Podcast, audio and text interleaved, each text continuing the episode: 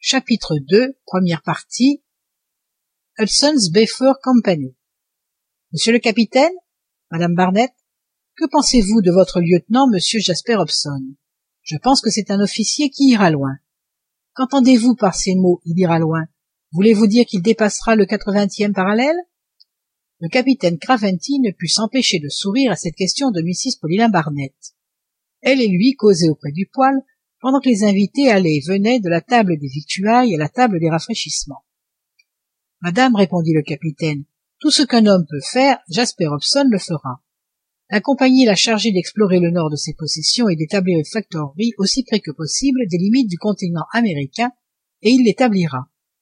C'est une grande responsabilité qui incombe au lieutenant Hobson, dit la voyageuse. Oui, madame. Jasper Hobson n'a jamais reculé devant une tâche à accomplir, si rude qu'elle pût être. Je vous crois, capitaine, répondit Mrs. Paulina, et ce lieutenant, nous le verrons à l'œuvre. Et quel intérêt pousse donc la compagnie à construire un fort sur les limites de la mer Arctique? Un grand intérêt, madame, répondit le capitaine, et j'ajouterai même un double intérêt.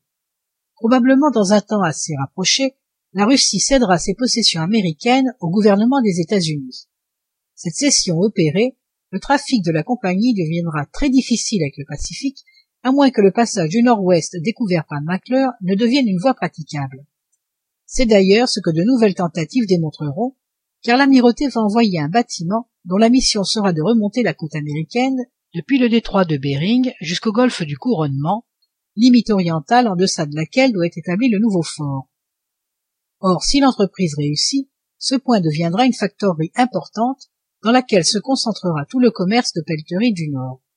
Et tandis que le transport des fourrures exige un temps considérable et des frais énormes pour être effectué à travers les territoires indiens, en quelques jours des steamers pourront aller du nouveau fort à l'océan Pacifique.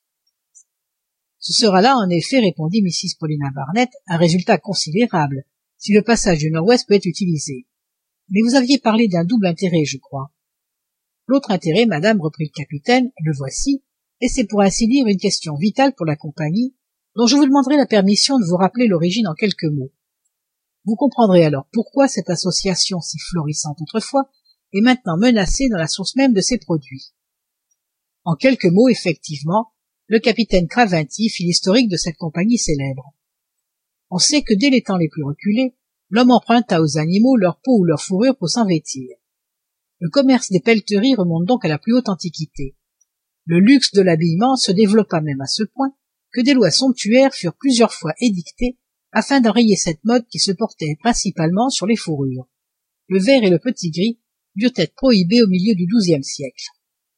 En 1553, la Russie fonda plusieurs établissements dans ses steppes septentrionales et des compagnies anglaises ne tardèrent pas à l'imiter.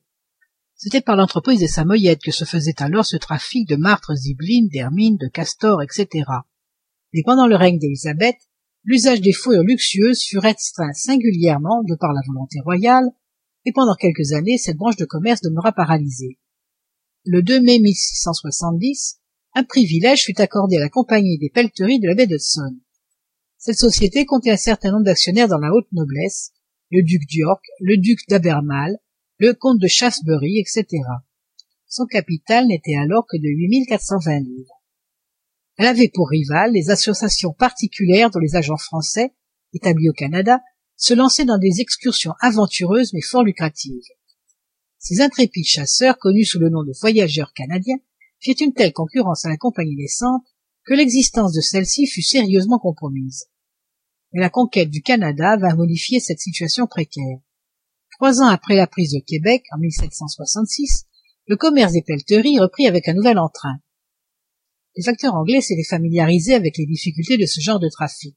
Ils connaissaient les mœurs du pays, les habitudes des Indiens, le mode qu'ils employaient dans leurs échanges. Cependant, les bénéfices de la compagnie étaient nuls encore. De plus, vers 1784, les marchands de Montréal, s'étant associés pour l'exploitation des pelleteries, fondèrent cette puissante compagnie du Nord-Ouest qui centralisa bientôt toutes les opérations de ce genre. En 1798, les expéditions de la nouvelle société se montaient au chiffre énorme de 120 000 livres sterling et la compagnie de la baie d'Hudson était encore menacée dans son existence. Il faut dire que cette compagnie du Nord-Ouest ne reculait devant aucun acte immoral quand son intérêt était en jeu.